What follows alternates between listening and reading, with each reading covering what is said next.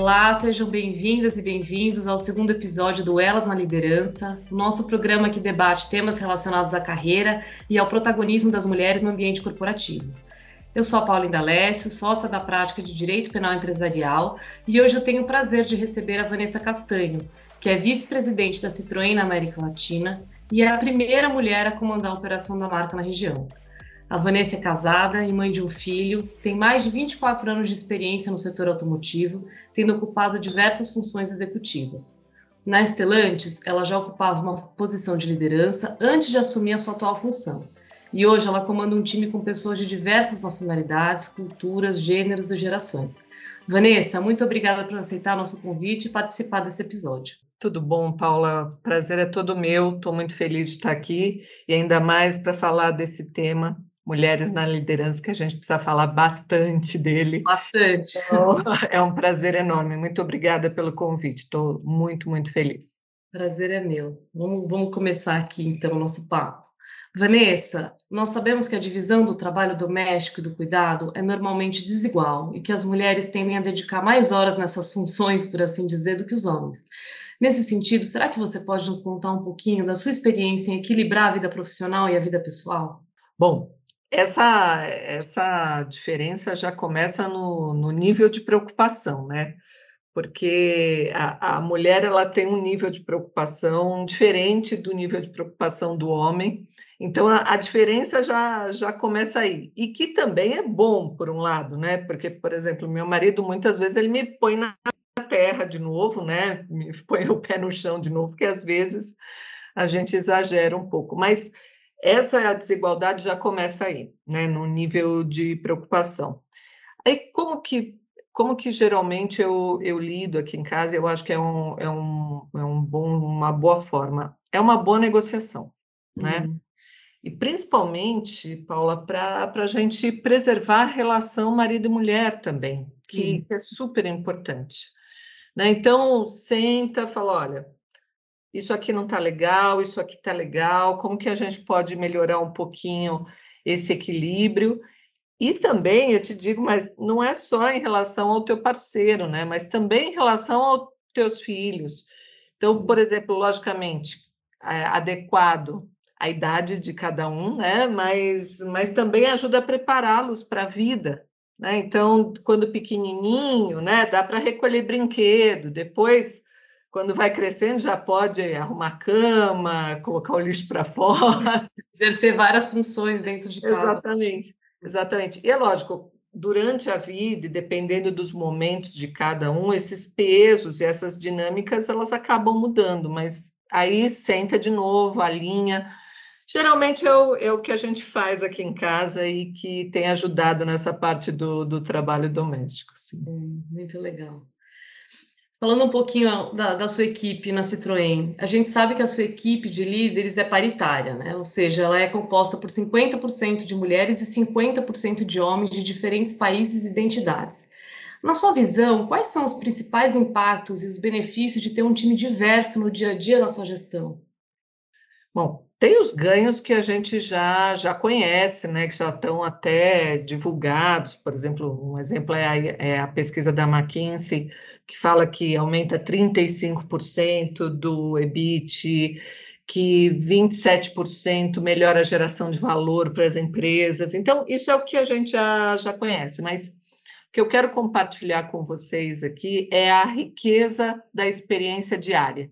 Né? Uhum onde, onde você tem um aprendizado mútuo, onde você tem um novo olhar, porque a diversidade traz isso, né? É, é, um novo olhar, então, as tuas antigas certezas, onde você acreditava que aquilo era daquele jeito e não tinha um outro jeito de ser, isso tudo começa a cair por terra uhum. e acaba tendo esse novo olhar.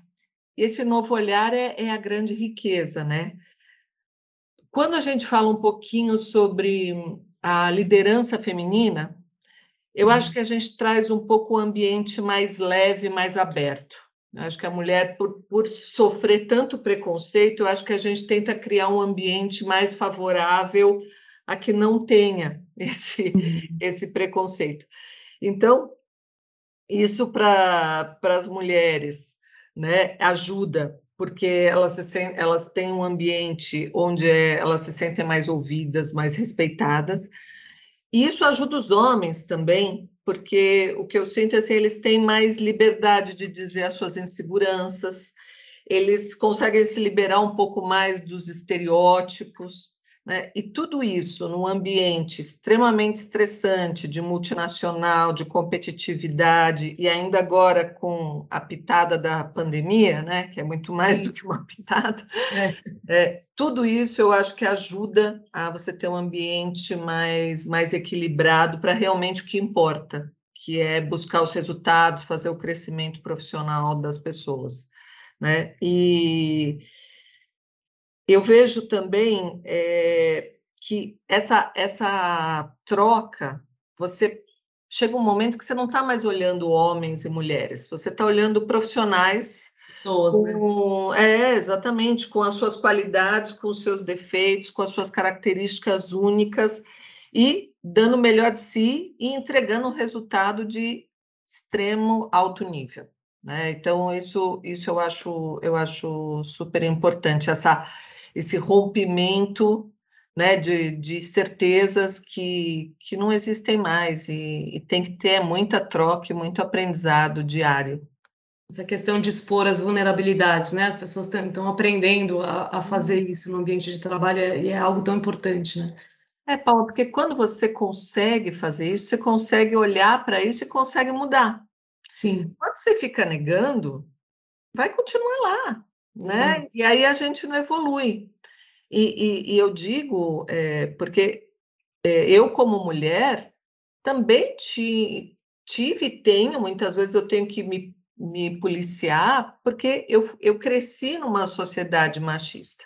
Sim.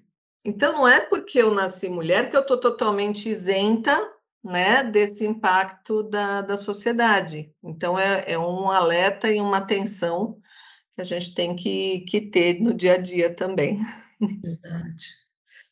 Vanessa, é de fato notável a sua trajetória no setor automotivo. Você lidera equipes de diferentes áreas, sendo a primeira mulher a ocupar uma função de direção de vendas na indústria automotiva brasileira. Além disso, você também é a primeira mulher a liderar a operação da Citroën na América do Sul. Você pode nos contar os principais desafios e os aprendizados de ser pioneira nessas funções? Bom, primeiro, obrigado, né? Obrigado pelos elogios aí. É, muito... é constatação da realidade.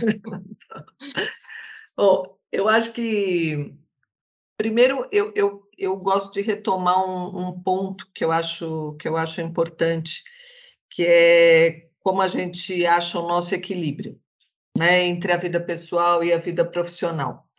Porque eu acho que não quer dizer que eu, que eu consegui, tá, Paula? É, quer dizer que eu tô, tô no caminho. Tá? tô no caminho.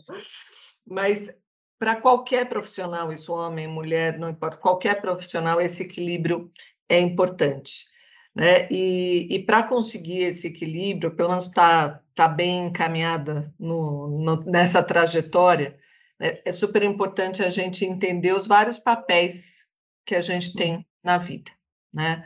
Nós temos o papel profissional, mas também temos o papel de mãe, de pai, né, de filha, de amiga e o papel conosco mesmo, né, da Vanessa com a Vanessa, da Paula com a Paula. E esse equilíbrio é uma coisa que a gente não pode terceirizar, né? Então a gente é, é, tem a tendência de falar, poxa, é a empresa, é o momento, é o Papa, né? Na verdade, não. Né? Está na tua mão e, é, e só você é capaz de resolver isso. Né? Então, definindo prioridades, revisitando as prioridades, porque as prioridades vão mudando conforme, conforme o, o caminhar, né? É, e isso faz com que você fique mais estruturada, mais plena, né, e, e faça as boas escolhas e as boas decisões. E aí, o que eu posso deixar de, de dicas, né? Primeiro, deixe muito claro a sua ambição. Não acha que alguém está vendo, que alguém está cuidando. Não. Deixe muito claro aonde você quer chegar.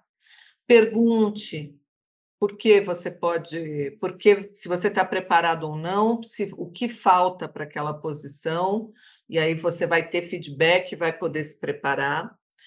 É, não deixa o preconceito te parar. Né? O preconceito ele ele está aí, faz parte.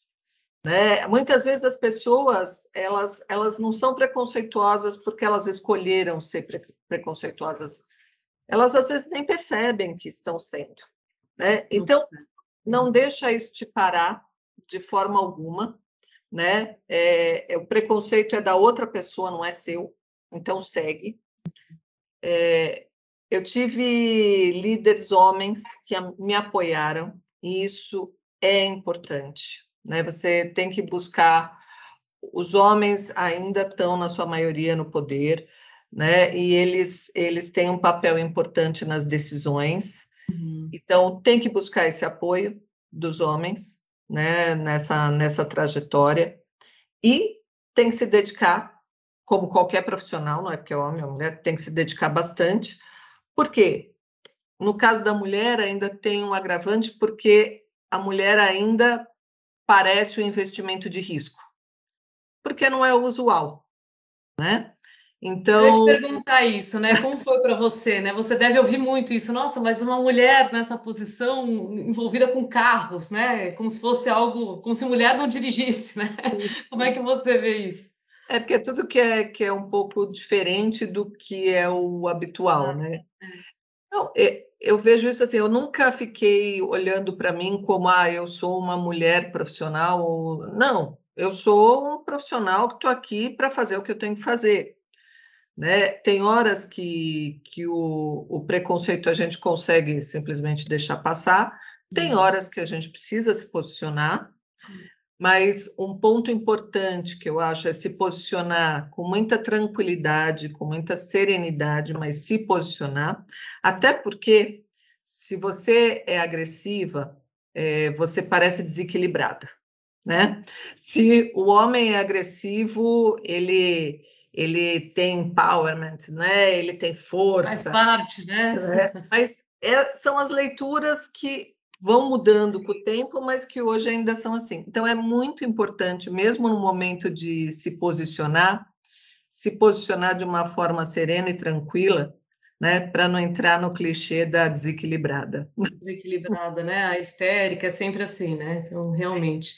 Falando um pouquinho também desse, desse tema, né? Embora as mulheres estejam já há algum tempo no mercado de trabalho, você acredita que ainda há muito viés de gênero, mesmo para as mulheres como você que ocupam essas posições de liderança? E se sim, como é que você lida com isso? Não, sem dúvida, sem dúvida que tem, né? É, é um caminho, né? É um processo em evolução, está melhor, com certeza, mas ainda tem uma longa jornada e, e a gente não pode porque tem alguns exemplos de mulheres na liderança, a gente não pode achar que acabou o problema, né? Não, ainda tem, tem muito viés, sim. É lógico que depois que você já tem um tempo de carreira, que você já tem um histórico de resultados, que você está na liderança de uma região, isso acaba perdendo um pouco de força. Mas, mas as regras anteriores são válidas, né? Continuar se posicionando, né, fazendo escolhas que representem é, o seu potencial, então não, não se deixe colocar numa caixinha que não te pertence.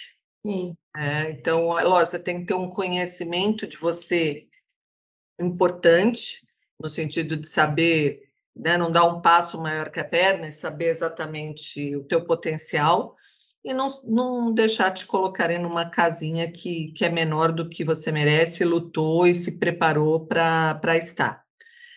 Essa questão da, de não permitir ser subjugada, né, mas com muita elegância, com muita tranquilidade, mas se posicionar.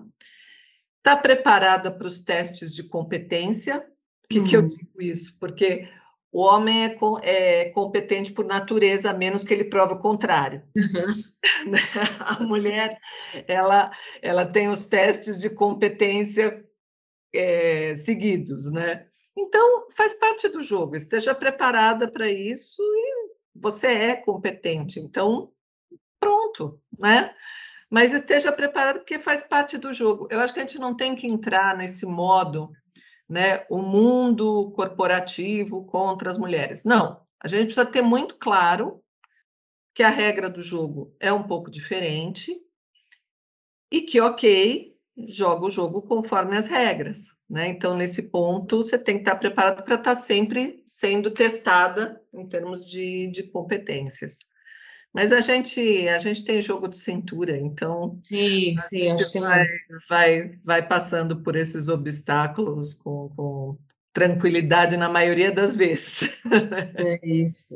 É, também nesse mesmo sentido, Vanessa, por fim aqui, é, para a gente acabar o nosso papo, você já, já deu bastante conselho é, para as mulheres, mas voltando aqui um pouquinho para as mulheres de outras gerações, né? Para essas mais jovens, a gente tem, especialmente aqui no nosso, no nosso mercado jurídico, hoje em dia nós temos muitas mulheres, né? As faculdades de direito estão cheias de, de mulheres, a gente tem muita mulher no mercado de trabalho, mas assim, são mulheres que querem chegar lá, que também querem alçar postos de, de liderança, como você conseguiu. É, que, que, mais de conselho é, você pode deixar para essas mulheres que desejam trilhar uma carreira de, de efetivo sucesso como a sua? Olha, não se limite pelo ambiente, né? Uhum. Deixe claro a sua ambição, uhum. busca seus desejos, é, não mude quem você é, né? Não tente se enquadrar. Eu passei por isso. No início da minha carreira, eu, te, eu me masculinizei, né? Então eu andava de calça comprida só, é, usava pouca maquiagem, às vezes tinha um jeito mais agressivo, né? Então você não precisa fazer isso, não precisa fazer isso, né? Pede suporte e apoio, principalmente aos homens, porque é, os homens, às vezes, quando falar ah, precisa do apoio dos homens, parece uma coisa da NASA, né? Mas não é, né? Uma coisa super tranquila. O que, que os homens podem fazer pelas mulheres? Primeiro, indicar sem medo aquela mulher para aquela posição que ele sabe que ela tem competência para atuar. Então, uhum. esquece a questão de, ah, não, mas sempre foi homem. Para, indica, tem competência, indica, pronto, né? Dedicar o mesmo tempo no, de gestão de carreira e de feedback é, real, né? Um feedback estruturado, do mesmo jeito que você faria com o homem, né? Porque eu já passei algumas situações que que em comitê de carreira, né, hum. falava, não, o, o Gustavo, por exemplo, ele daqui a um ano pode ser gerente, porque ele tem isso, ele tem aquilo, e tá, tá, tá, tá. tá. Ah, ok. E a Aline? Não, o que, que tem a Aline? Não, qual, qual é a, a, né, a perspectiva da, da Aline? Não, a Aline é super competente, tudo, nossa, é meu braço direito tá ótimo assim, né? Então, então tem um pouquinho, né, de diferença nesse nesse Sim. né? E aí ele fica ali esperando, né? Exato. Outra coisa que o homem pode fazer que é super importante também, não toma decisão pela mulher, né? Sim. Ah, ela quer casar e ter filhos. Bom, eu sou casada e tenho filho e tá tudo bem, também tenho uma carreira, né? Então, deixa a mulher tomar as decisões dela, né? Não e, obviamente, o, o apoio do parceiro. Então, voltando, voltando no ponto, né? Tendo esse suporte, esse apoio dos homens, né? Se divirta na jornada. Né? A gente é naturalmente muito estressado por causa até dessa, dessas dificuldades, mas assim, quando a gente é, entende que a gente pode ser a gente mesmo, que a gente entende que o cenário é esse, e a gente aprende a lidar com esse cenário e que tem espaço, sim, né? A gente a gente acaba ficando ficando mais leve, né? E não se estressando tanto nas demonstrações de, de preconceito, mas se posicionando sempre quando quando necessário. Ainda bem, temos mais mulheres nas, nas lideranças, né? E não quer dizer que também tem que ser 100% mulheres, na verdade, o que a gente está buscando é um equilíbrio, né? Essa a diversidade é o equilíbrio, né? Temos homens também que já estão pensando em como deixar um ambiente corporativo melhor para suas filhas, para suas irmãs. Né? Então, isso também ajuda para caramba. E por último, é uma coisa que eu falo já há algum tempo para as mulheres que, que trabalharam comigo, ou trabalham comigo, ou minhas amigas, eu falo, abram suas asas. Abram suas asas e voa. Porque... Sem medo de errar, né? Porque errar todo mundo vai mesmo. Sim, faz parte, somos humanos, né? Um dia a gente vai para um lugar muito mais legal, mas por enquanto estamos aqui, né, com os desafios que nos cabem.